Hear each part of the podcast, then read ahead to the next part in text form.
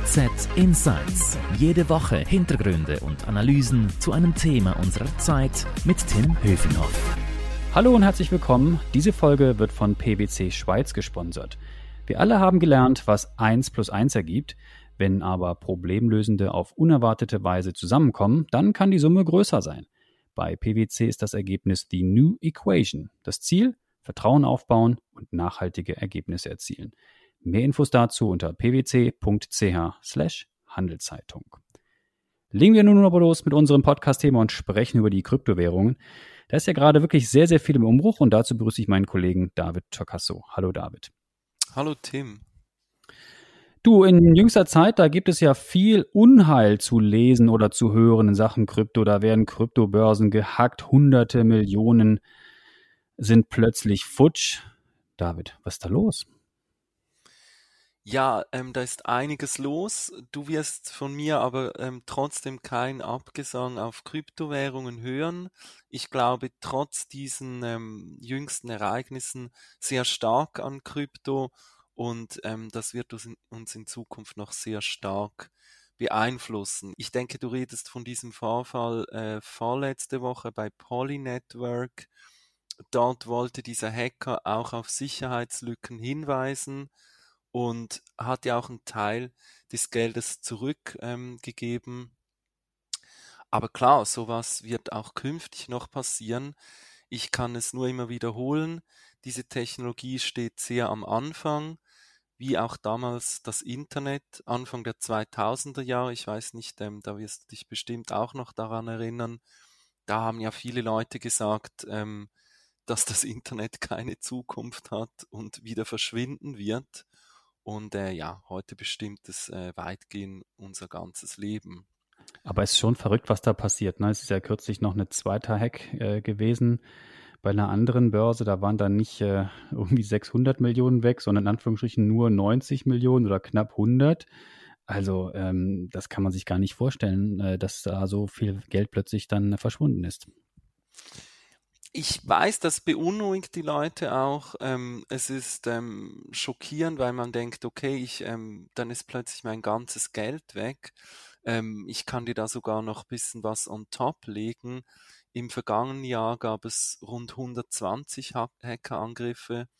Ähm, und wenn man jetzt diesen Bitcoin-Höchstwert vom Januar 2021 als Berechnungsgrundlage nimmt, wurden im 2020 ähm, Kryptowährungen im Wert von rund 3,7 Milliarden US-Dollar gestohlen. Ne, also das ist dann wow schon noch eine beeindruckende Zahl und das, das ist nicht in Ordnung. Es wurde teilweise wieder zurückgegeben oder von diesen ähm, ähm Plattformen zurückgezahlt. Aber klar, ich bin mit dir da einig, das beunruhigt Anleger.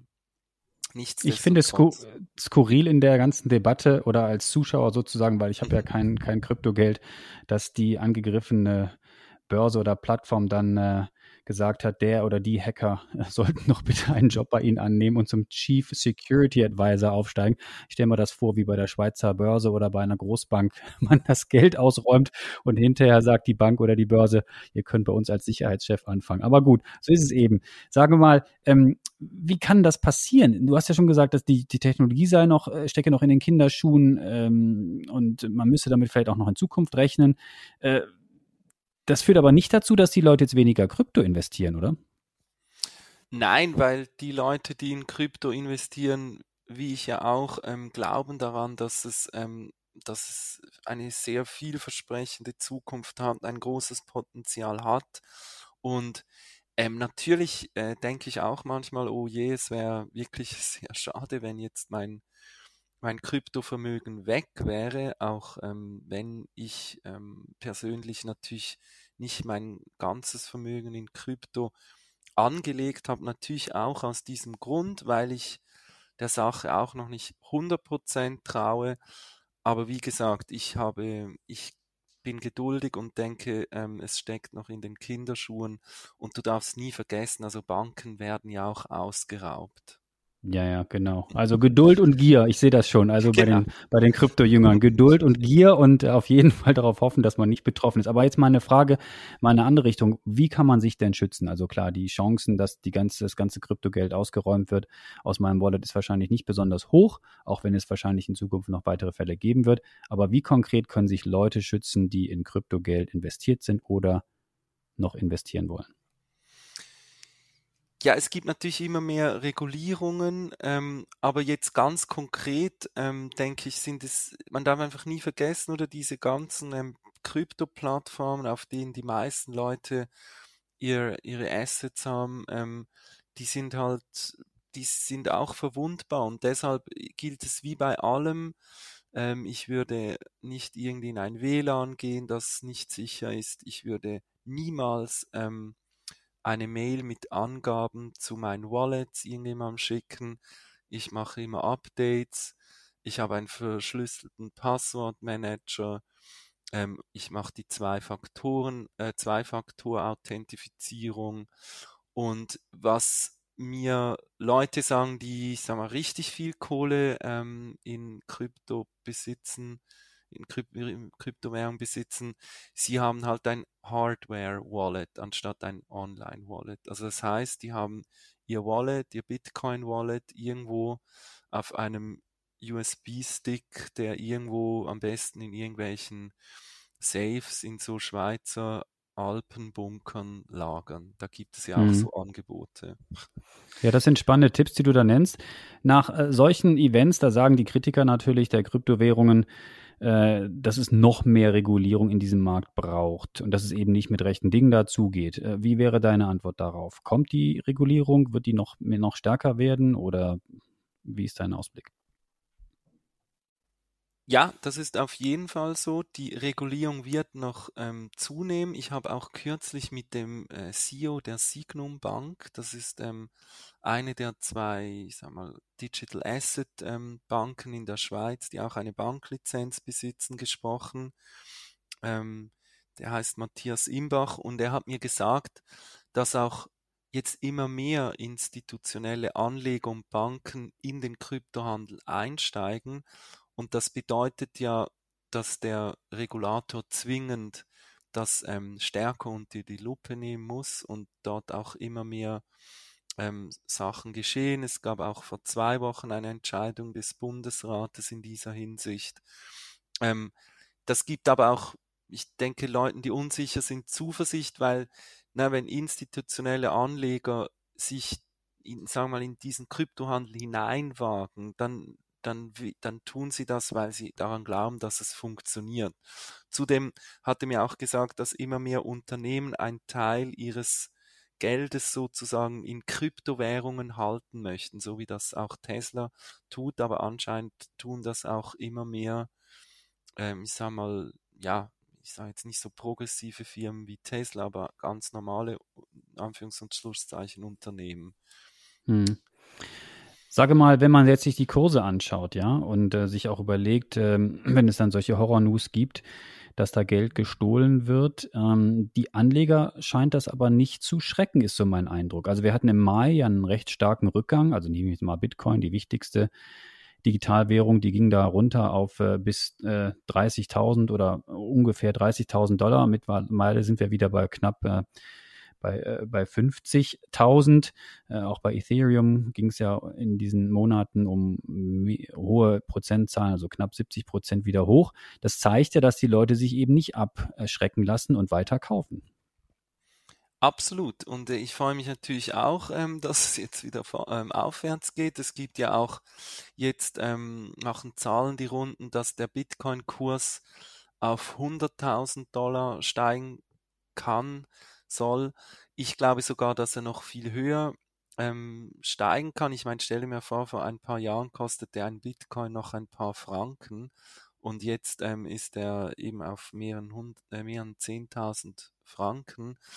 Ähm, ich glaube, dass Bitcoin nach wie vor sehr volatil bleiben wird und auch vielleicht Ethereum ähm, den Bitcoin als Leitwährung ablösen kann. Aber eben, dass Kryptowährungen jetzt irgendwie verschwinden, ähm, das ist wirklich so unwahrscheinlich, wie das Internet wieder verschwinden würde. Was glaubst du, was sind Argumente, äh, die dafür sprechen, dass die Kurse weiter steigen? wenn mehr institutionelle Anleger oder eben auch Banken in den Kryptohandel einsteigen, desto stabiler, denke ich, werden auch die Kurse. Ähm, dabei sollten wir uns auch nicht viel zu sehr auf den Bitcoin ähm, fokussieren. Es ist die Leitwährung, aber es gibt ja noch rund 8000 andere Coins und diese werden sich ganz unterschiedlich entwickeln. Es gab da so Höhenflieger wie den, den Dogecoin, der dann wieder abgestürzt ist. Dann ähm, hat Ethereum halt wirklich sehr zugelegt. Ähm, wie gesagt, ich glaube, je mehr ähm, Leute sich dafür interessieren, ähm, desto stabiler wird es. Es ist ja wie bei allem, das dann irgendwann im Mainstream ankommt, wird es dann auch breiter akzeptiert und die Leute geben sich gegenseitig Sicherheit. Gleichzeitig gibt es natürlich auch viele Argumente, die dagegen sprechen. Also ich möchte mein Geld nicht mal eben über Nacht dem so verlieren und hinterher rennen. Ähm, es wirkt auch oft kompliziert, ähm, das Geld anzulegen. Ähm, der Umweltschutz wird auch nicht gerade groß geschrieben, wenn ich das richtig verstehe in der Branche. Das Schürfen verbraucht natürlich unheimlich viel Strom. Es gibt unheimlich viele Argumente dagegen. Aber was könnte denn äh, belastend auf die Kurse wirken? Also diese Umweltfrage, da muss ich, da bin ich mit dir einig, das ärgert mich auch sehr und ähm, das wird ähm, auch sich noch entwickeln, weil jetzt vor allem China ja sehr, ähm, sehr also die, auf diese Miner sehr, ähm, sag mal, verboten hat und die sind jetzt in andere Länder ausgewichen, wie Kasachstan zum Beispiel. Äh, ich denke aber, dass sich auch das einpendeln wird.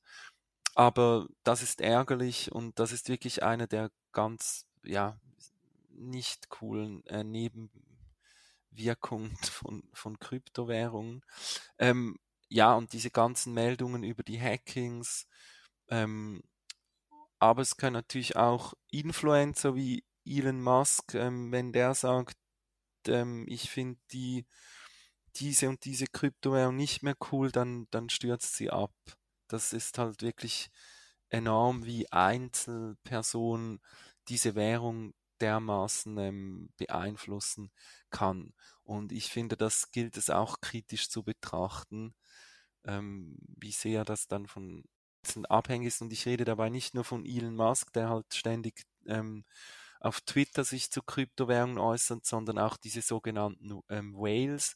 Also das sind Leute, die ähm, eine gewisse Anzahl Bitcoins halten und wenn sie, wenn die diese verkaufen, dann wird der ganze Markt davon beeinflusst. Und das ist aber so, weil es halt noch im Vergleich zu anderen Assets ein ganz kleiner Markt ist, oder? Nun noch mal kurz ein Hinweis auf unseren Podcast-Sponsor. Die Folge wird von PwC Schweiz unterstützt. Mehr zum Thema The New Equation unter pwc.ch/handelszeitung. David, wenn wir nochmal genauer über das Thema Anlegen sprechen, wann kommt eigentlich der erste, der erste Krypto-ETF, also Exchange Traded Fund, ein äh, börsengehandelter äh, Indexfonds sozusagen? Und warum wäre das eigentlich für die Kryptobranche so bedeutsam? Ja, ich denke, dieser, wenn Krypto-ETFs entstehen, dann ähm, würde das wiederum diese ganze Blockchain-Technologie vorantreiben, weil es würde dann, dann darum gehen, dass in, dass dieser Index eigentlich Blockchain-Technologien ähm, abbilden und damit das ganze Finanzwesen noch viel mehr digitalisiert wird. Goldman Sachs engagiert sich auch auf dieser Ebene, also beim auf, zum Thema Krypto-ETFs. Und das ist schon eigentlich be beachtlich, weil ähm, beispielsweise Goldman Sachs 2018 ähm, die Krypto-Handelsabteilung damals geschlossen hat, weil sie einfach zu große Gedenk äh, Bedenken hatten wegen ähm, Regulatorien. Ähm, und jetzt möchten sie aber in diesem Bereich wieder aktiv werden. Und das zeigt wiederum, dass es jetzt wirklich immer, immer breiter wird und eigentlich diese Blockchain-Technologie das Finanzwesen in den nächsten Jahren wirklich total umkrempeln wird. Ob das jetzt Bitcoin oder Ethereum ist, was auch immer, aber es geht darum, dass es komplett alles auf den Kopf stellt, was wir bisher kannten.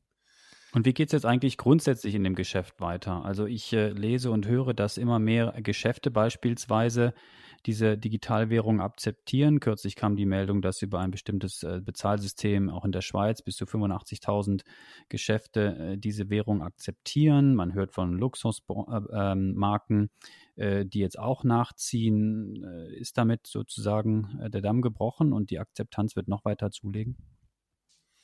Ich denke, du redest von dem äh, in der Schweiz ansässigen Luxusdesigner Philip Plain, der ja ähm, kürzlich gesagt hat, dass er Bitcoin und Ethereum als Zahlungsmittel akzeptiert. Ähm, das ist toll und ähm, hat natürlich auch für ihn so, ich sage mal, eine Imagewirkung, weil das cool ist, wenn man ähm, Bitcoin und Ethereum und so weiter als Zahlungsmittel im Online-Shop akzeptiert. Aber man muss natürlich auch hier sagen, oder Plane arbeitet mit einem Exchange zusammen, der dann die Kryptowährung wiederum in Fiat-Währung umwandelt. Und das ist eben nicht wirklich akzeptieren, weil wenn er es wirklich akzeptieren würde, dann würde er auch die Bezahlung per Bitcoin selber in das Unternehmen einfließen lassen und eben dann beispielsweise das als Vermögen innerhalb der Firma halten, oder? Also da muss man äh, halt schon unterscheiden und ich denke, es ist ihm dann halt doch zu volatil, dass er dann sagt, ich werde einen Teil meines meiner Unternehmens ähm, Unternehmenszahlen in, in Krypto eigentlich ausweisen. Und solange das so ist, werden die großen Luxuslabels erst nachziehen, wenn sich der Bitcoin mehr stabilisiert. Mhm. Ja. Kürzlich war auch davon zu lesen, dass sogar der Riese Amazon im Gespräch sei, Kryptogeld zu akzeptieren. Das wurde dann nicht bestätigt, aber äh, wo Rauch ist, sagt man ja gerne, ist vielleicht auch ein bisschen Feuer, also vielleicht ist doch was dran, aber wir müssen mal sehen, wie das ausgeht. Aber das wäre natürlich ein, ein Riesendurchbruch für diese Währungen, wenn Amazon das auch machen würde, oder? Klar, also heutzutage ähm, zahlen, glaube ich, erst drei Prozent der Verbraucher ähm, äh, also zahlen mit Bitcoin. Ähm, das ist ein bisschen mehr als ein Jahr zuvor, aber für die meisten Menschen ist Bitcoin und die ganzen Kryptowährungen eigentlich ein, ein Anlagevermögen und kein Zahlungsmittel. Ähm, wenn natürlich so ein Riese wie Amazon sagt, wir akzeptieren Kryptowährungen, dann könnte es halt wirklich einen Standard setzen, dem dann andere auch folgen. Ich denke, Amazon hat das mit dem ganzen Versandhandel, ähm, also mit seinen schnellen, innovativen Versandmöglichkeiten gezeigt. Vielleicht machen sie es auch bei Kryptowährungen. Das ist ähm, zurzeit schwierig zu sagen. Es gibt auch ähm, Gerüchte, dass Walmart ähm, allenfalls anfangen könnte, Kryptowährung als Zahlungsmittel zu akzeptieren. Und ich meine, das ist dann, das wäre dann richtig, ähm, das wird dann wirklich was ins Rollen bringen, weil stell dir vor, du könntest jetzt an der Coop-Kasse deine Milch äh, plötzlich mit ähm, ja, mit, mit, mit 0,0000000 was auch immer Bitcoin bezahlen. ähm, ja. Oder das wäre dann schon ein anderes Erlebnis. Aber nochmal, auch hier wäre dann ein echtes Commitment zu Kryptowährung, wäre dann wenn es dann nicht wieder in, ähm, in Fiat-Währung umgewandelt wird. Und ich meine, solange man mit Kryptowährungen nicht wirklich was kaufen kann, außer vielleicht irgendwelche überteuerten Bademäntel von Philip Plain, ähm, glaube ich, wird es halt so noch nicht ganz funktionieren. Also weil ich weiß auch nicht, ob ich, also ich weiß nicht, ob man jetzt sich ein Haus kaufen kann, per Bitcoin. Ich glaube nicht, aber ähm, ja, du Fangen weißt, was mit, ich... mit kleinen Produkten an, genau. Du, David, das war ganz interessant. Herzlichen Dank für deine Insights. Wir bleiben auf jeden Fall dran am Thema, äh, werden die, äh, die Kursabstürze und äh, die Zugewinne natürlich äh, weiter covern bei uns auf handelszeitung.ch und du bist ja natürlich auch in, involviert bei dem Thema. Herzlichen Dank dafür. Mehr Thema, mehr Infos zum Thema gibt es natürlich stets bei uns auf, auf unserer Webseite und auch in Print. Noch eine Bitte, wenn euch unser Angebot gefällt, dann freuen wir uns natürlich über ein Abo, sei es bei Spotify, Apple oder wo auch immer ihr uns zuhört. Merci fürs Zuhören, bleibt gesund. Danke dir, David. Bis dann. Danke Ciao. dir. HZ Insights